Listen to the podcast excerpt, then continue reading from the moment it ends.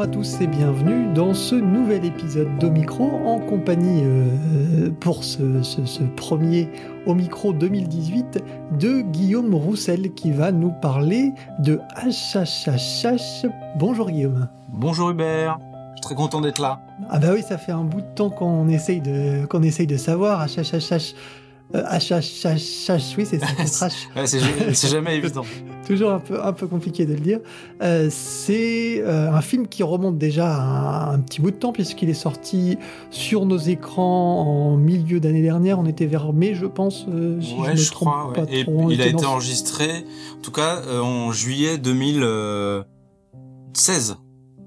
Voilà, donc tu vois, euh, ouais, bouclé en 2016 Ouais. et euh, diffusé sur nos écrans donc en, en milieu d'année dernière, enfin d'année dernière, oui, puisqu'on Oui, est en mais 2018. déjà 2018, ça va vite, ça va très vite. mais euh, on n'avait pas eu la, la- la chance de, de- de pouvoir entendre ta bande originale car bah, ça a été un long processus pour l'avoir. Bah, ça arrive, c'est des, c'est des, c'est des, parfois des labyrinthes administratifs, et surtout sur des coproductions, euh, c'est toujours beaucoup plus compliqué parce qu'il y a beaucoup de, décisionnaires, euh, des, des, des gens qui doivent signer des contrats, des autorisations. Donc c'est, voilà, c'était pas du tout un problème artistique ou, ou euh, comment dire, il n'y a pas de problème euh, judiciaire. Hein, c'était juste euh, une complexité administrative due au fait qu'il y avait beaucoup de différents producteurs. Et bah, finalement, on y a, on y a eu droit donc pour cette fin d'année, pour les fêtes.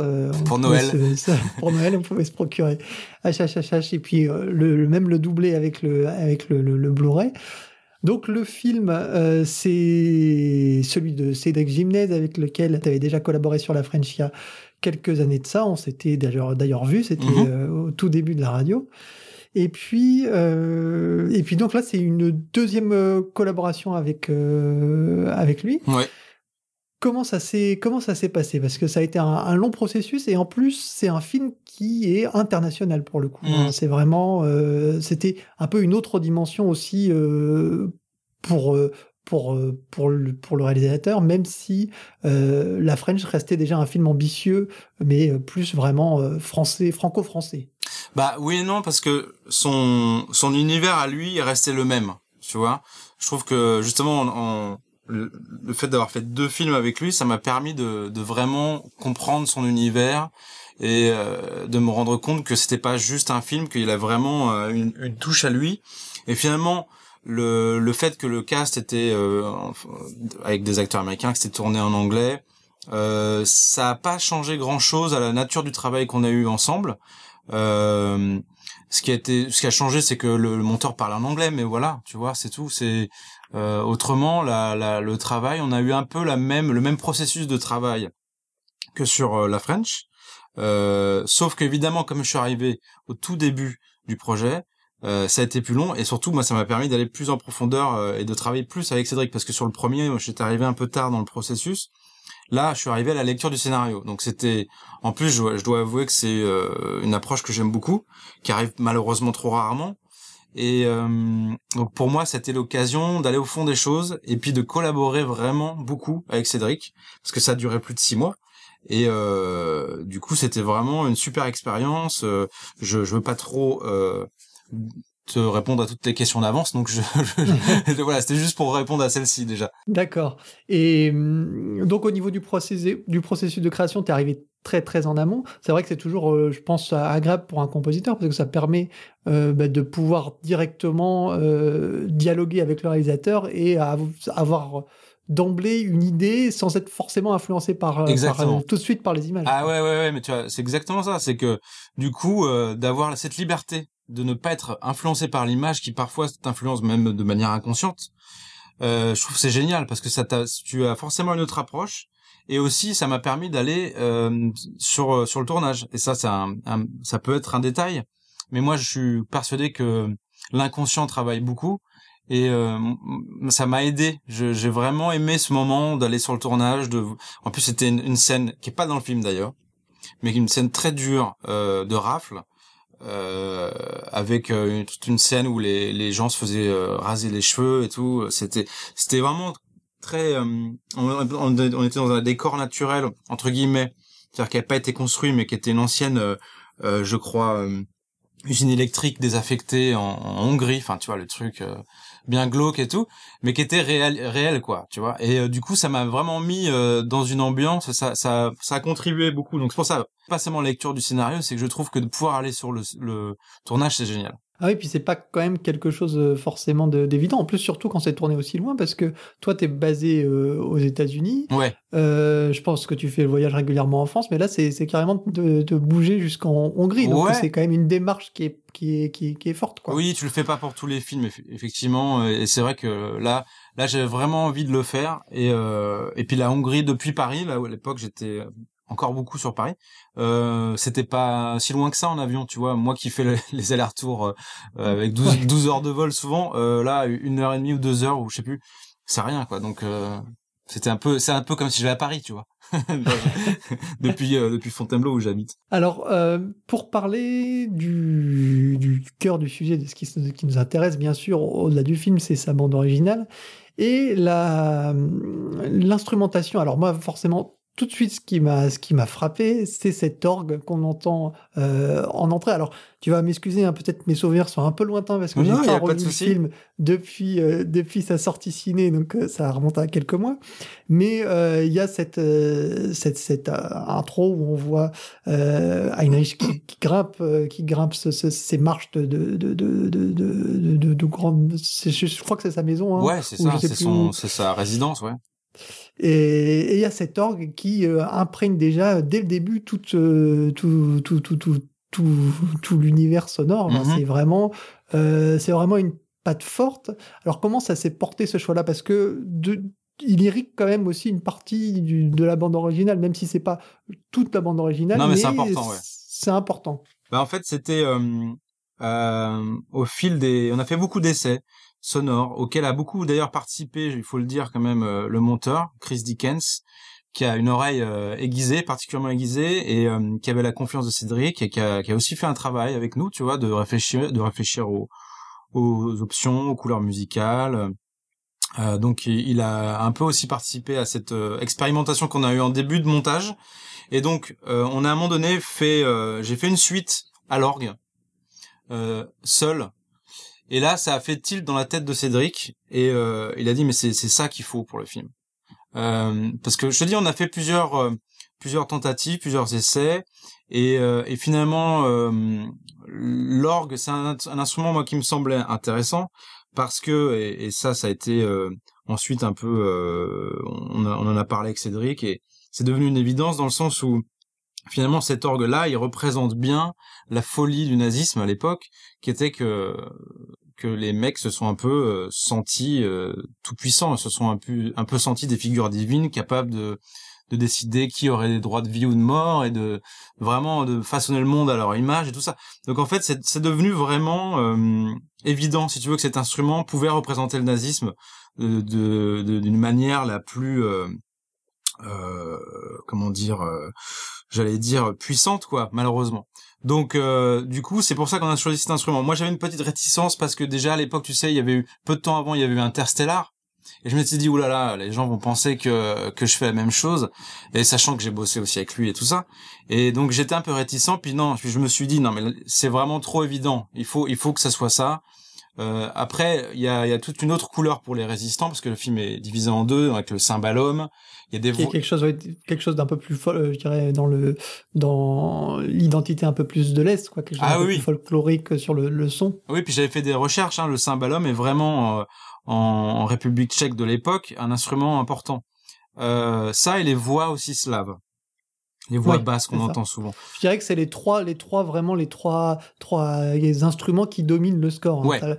Euh, L'orgue, le cymbalum et t'as ces, ces chœurs qui viennent, euh, qui viennent aussi euh, euh, enrober beaucoup de sons. Ouais, parce que je trouvais que l'idée c'était pas de faire de la musique folklorique non plus, mais je voulais qu'il y ait cette touche de, de, musique slave ou musique zigane, c'est un peu tout ça se mélange dans ces périodes, de, dans ces dans ces zones de du monde et euh, mais du coup voilà les voix c'est encore une autre approche mais euh, le côté dramatique de ces voix et, le le fait euh, que ce soit plutôt des voix basses parce qu'on a affaire à des à des même si évidemment les, les femmes ont joué un rôle essentiel aussi dans c'est pour cacher les résistants pour aider à la, à la mission ils ont été déterminants euh, dans le film, on se concentre sur ces deux résistants qui sont euh, qui sont euh, dans des euh, qui se font entraîner dans des dans des bases militaires où il y a que des mecs. Enfin, tu vois, bon, il y a, une ambiance très testostérone quand même dans tout ça.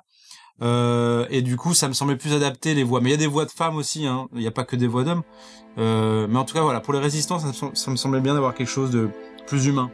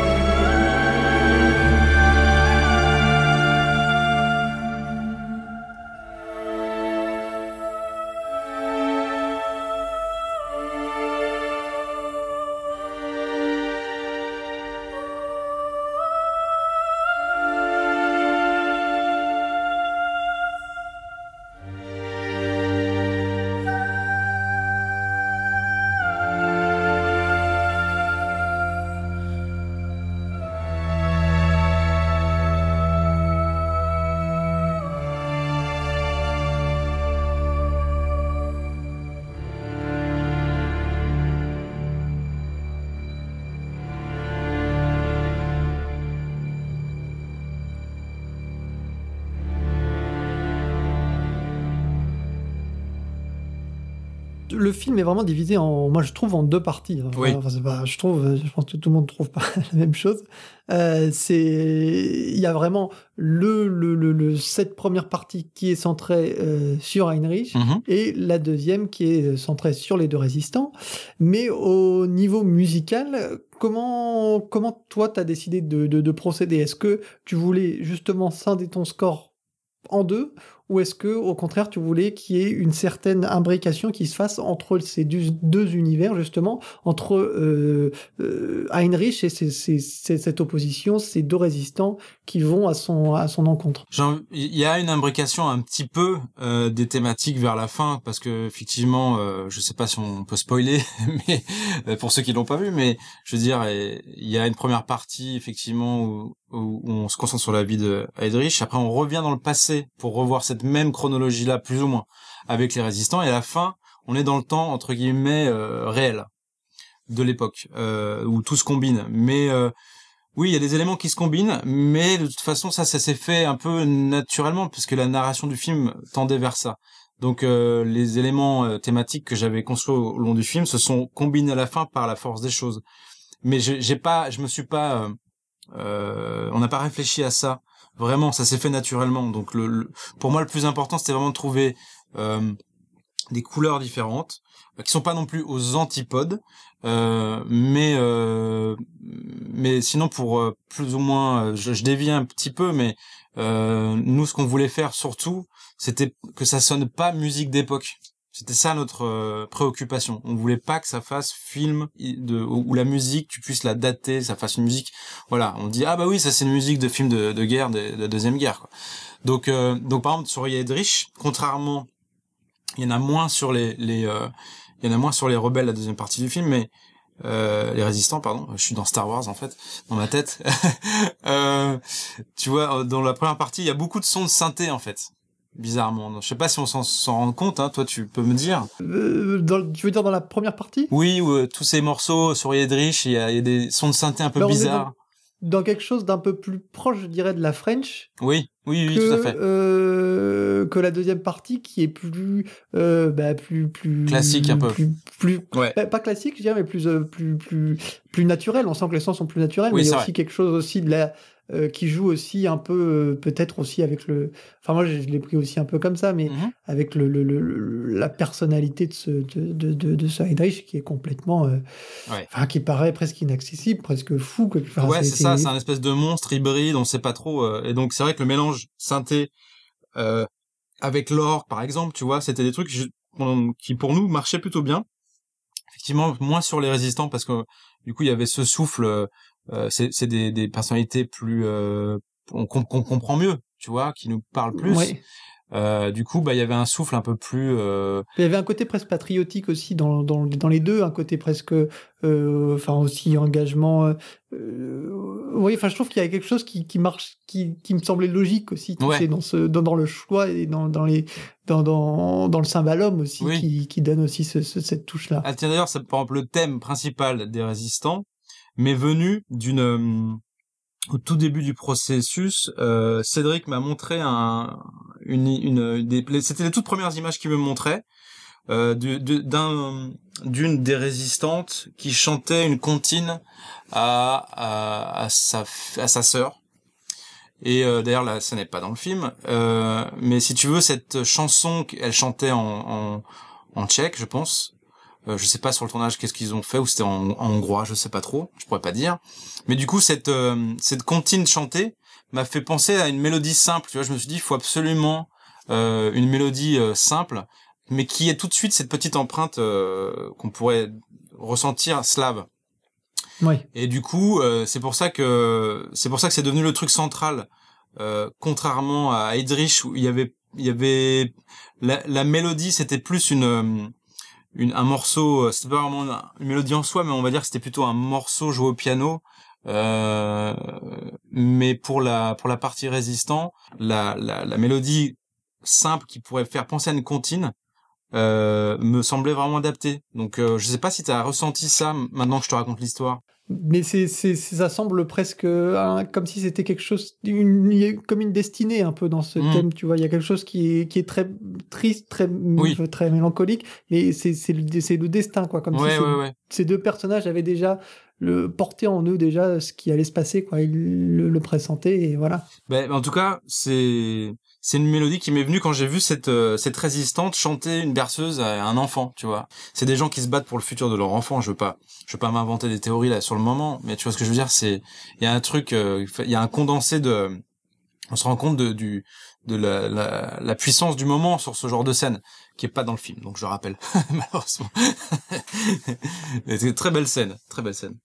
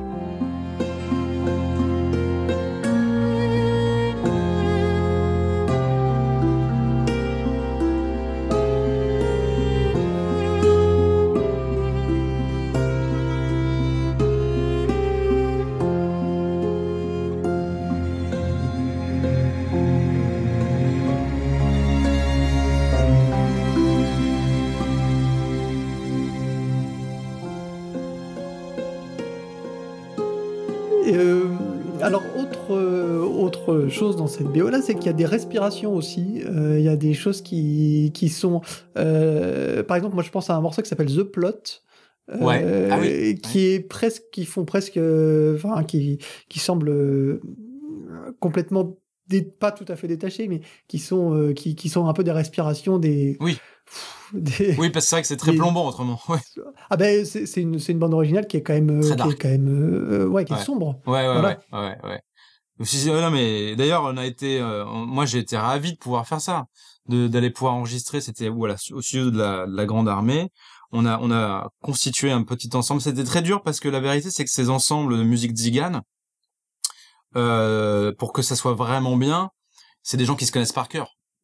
Tu vois, qui, qui, qui jouent entre eux, qui se lancent les improvisations, qui et, qui en plus, euh, pour la plupart, euh, et c'est pas du tout une critique, c'est des gens qui ont appris la musique tout seuls, et tu vois, et qui ont, qui donc qui apprennent entre eux aussi. Donc euh, ils s'apprennent entre eux, ils, deviennent un, vrai groupe, quoi. Vraiment, le, le, le mot prend son sens là. Et euh, on n'avait pas ça, donc on a dû reconstituer quelque chose avec des, des, des musiciens qui ne se connaissaient pas nécessairement. Donc ça a été ça a été un challenge parce que on n'aura jamais, on retrouvera jamais forcément la- l'authenticité de ce genre de groupe qui joue ensemble. Mais bon, on a, c'était quand même très plaisant de- d'essayer et de faire ce, cette séance où j'ai rencontré des musiciens exceptionnels qui qui savaient pas forcément lire et tout. Donc c'était vraiment chouette. J'adorais moi. Et tout ça, c'est fait, donc du coup, l'enregistrement, tu dis, au studio de la Grande Armée, c'est ça? Là, ça c'était ça la grande armée, c'était juste pour le pour ce morceau-là. Sinon tout le reste euh, c'est fait euh, euh, c'est fait à à R à Londres. D'accord. Et, et je, une petite, petite euh, quand même euh, euh, une fierté sur l'orgue que j'ai joué moi-même, qu'on a enregistré à, à Toulouse, euh, et qui a, nous a, qui nous a, c'est Xavier Paulet qui nous a aidé, à, qui nous a ouvert les portes d'une superbe basilique dans lequel il y a un, un, un orgue baroque qui paraît-il fait partie des, des plus beaux orgues baroques d'Europe, la basilique Saint-Cernin à Toulouse, euh, qui est un très bel orgue baroque et qu'on a eu la chance d'aller jouer et enregistrer et c'était très très intéressant parce que euh, non seulement bon, c'est un autre instrument que moi j'avais déjà joué de, l'orgue il y a longtemps mais le pédalier c'est notre approche évidemment mais le son était incroyable Euh, et surtout le- l'enregistrement techniquement c'est compliqué parce qu'il a fallu mettre les micros les accrocher à un ballon d'hélium et oui parce que les, les tuyaux sont assez hauts et alors le problème qu'on a eu parce qu'en plus on était limité par le temps parce que si tu veux ne pas euh, avoir trop de bruit extérieur euh, c'est sur la grande place de Toulouse, une des places de Toulouse euh, où il y a du bruit quand même. Donc on a on l'a fait la nuit. Donc on a eu l'autorisation parce qu'il faut faire tout un tas de demandes. Ouais, de démarche, bien sûr. Du coup ça a été euh, limité dans le temps et on avait jusqu'à une heure du matin. Le problème c'est que le ballon était percé et que le les, le mi- les micros descendaient au fur et à mesure si tu veux. Donc le le son change. euh, Enfin on risquait oui, d'avoir un son quoi. ouais un son qui changeait donc il fallait qu'on se dépêche pour tout faire et moi j'étais un peu euh, dépassé Pressé, par forcément. bah, non mais dépassé par la technique euh, D'or- que j'ai pas que je maîtrise pas tu vois euh, donc c'était c'était très euh, c'était euh, un beau challenge mais euh, pff, ça apporte beaucoup je trouve euh, euh, moi je suis content d'avoir un vrai orgue quoi là-dessus et, puis cet orgue là surtout Ah bah donc, oui, c'est euh, plus... C'est c'est sûr. Mais bah oui, du coup, c'est une... c'est une sacrée aventure. ouais Le- L'enregistrement de cette BO. Alors, tu pars en Hongrie, oui tu vas à Toulouse pour... c'est vrai, c'est vrai. Ouais, ouais.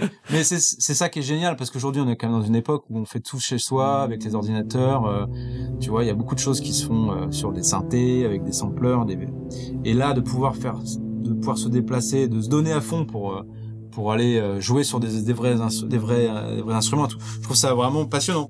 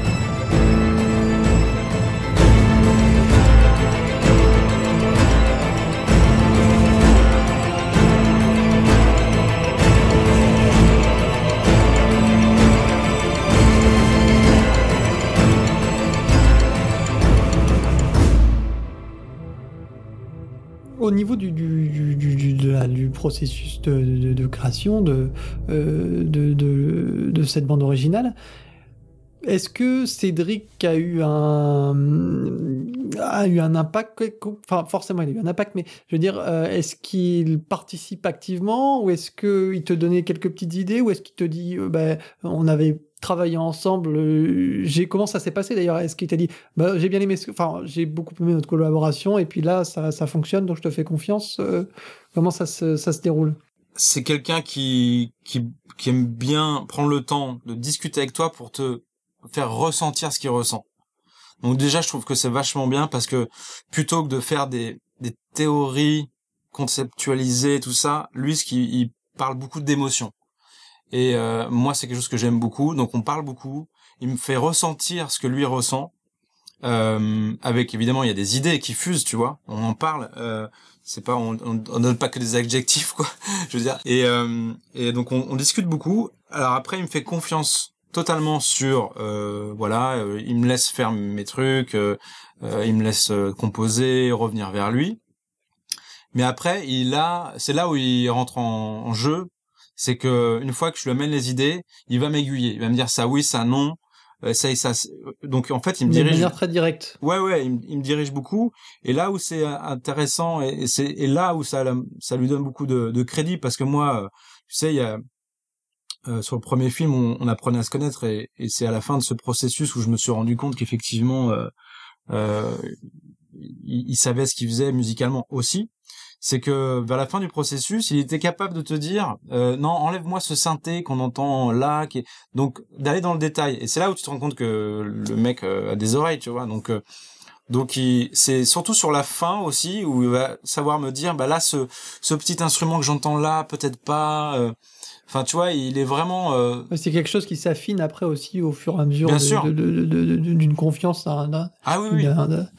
qui se qui se qui se lie tout cas, c'est quelqu'un qui vraiment entend et sait ce qu'il veut parce que il va, il va rarement me dire je sais pas. Je, tu vois, je, non non, il va toujours avoir une vision et d'ailleurs, euh, je pense que tu as dû ressentir quand même malgré tout, malgré moi mes efforts de de faire quelque chose de très différent et je pense que c'est bien qu'il y ait des traits communs. Je pense que tu as dû ressentir une certaine euh, continuité aussi avec la French. Hein. Il y en a une, hein, je pense. Ouais, ouais, ouais.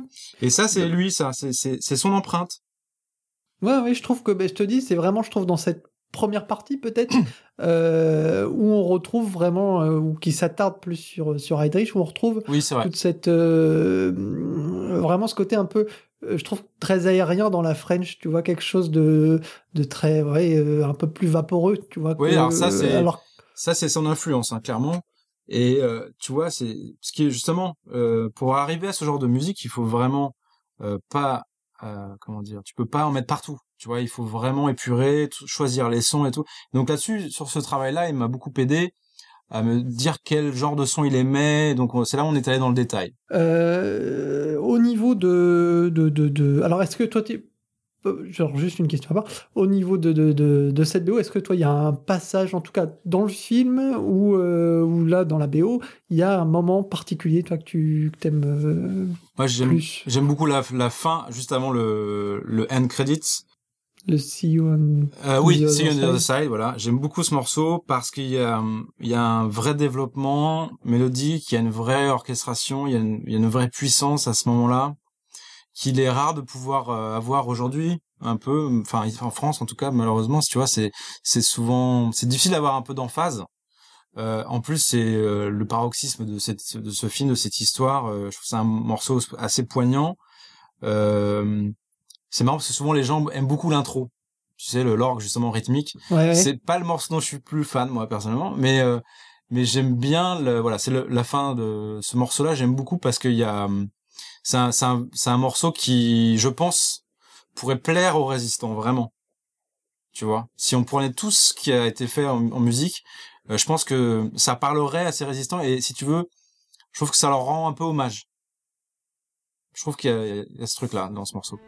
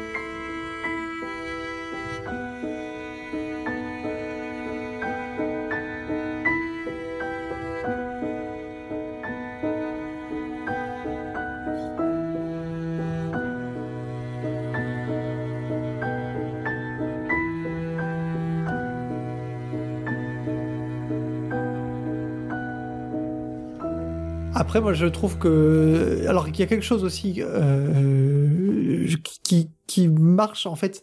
Je vois tout à fait ce que tu veux dire, plus ou moins avec l'orgue, que ce soit pas forcément ta partie préférée, mais euh, en fait, euh, je trouve qu'il y a quelque chose qui est très lié avec euh, avec ce personnage-là, et donc euh, forcément, ça, enfin, en fait, je, je pense que c'est que que du coup cette partie-là gagne euh, une fois qu'on a vu le film. Ah oui, Parce oui. que Ah, bien sûr. Ah, y oui. je veux dire, c'est tellement, tellement attaché à ce personnage en fait, et ce personnage, euh, pour moi, c'est l'orgue, tu vois, c'est ce personnage de, Ah de oui. Heydrich. Ah oui. Et du coup, il y a tellement, ils sont, c'est tellement lié ces deux-là que euh, que pour bien le comprendre et le saisir, il faut Il faut voir le film. Il faut voir le film. euh, quoi. et alors, euh, pour aller encore plus loin par exemple euh, parce que là pour moi on parlait vraiment de la musique euh, en tant que telle mais maintenant avec ce rapport à l'image pour moi le morceau que je préfère c'est parce que c'est finalement c'est parce que je préfère la la scène qui me qui me qui me touche beaucoup mais dans sa dans sa cruauté. Évidemment c'est l'invasion de la Pologne. Ça à l'image je sais pas j'ai pour moi j'ai eu une chance exceptionnelle de pouvoir poser ce piano sur cette sur ce long plan séquence d'invasion de la Pologne. Ça, si tu veux, pour moi, ça a été un aboutissement, en quelque sorte. hein. Je trouve que c'est un très beau moment euh, pour un compositeur de pouvoir faire ça. J'ai eu beaucoup de chance, tu vois. Cette scène-là, pour moi, elle est euh, incroyable.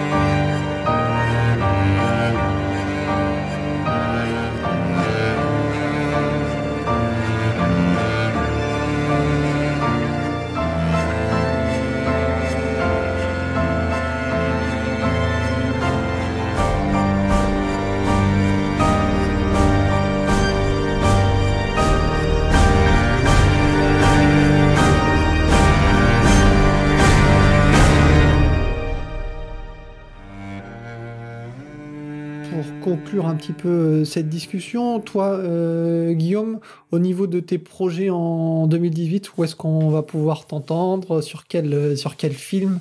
Sur quelle série éventuellement? Comment ça se passe ta vie à- là-bas à, Ah, à Los Angeles à LA? Euh, non, très bien. Écoute, merci. Je là, ce qui, ce qui, ce qu'il y a en ce moment, c'est beaucoup de projets télé. il se trouve que ça s'est un peu accéléré sur sur plusieurs plusieurs projets. Je suis en train de terminer une une série pour Sci-Fi qui est un projet fou.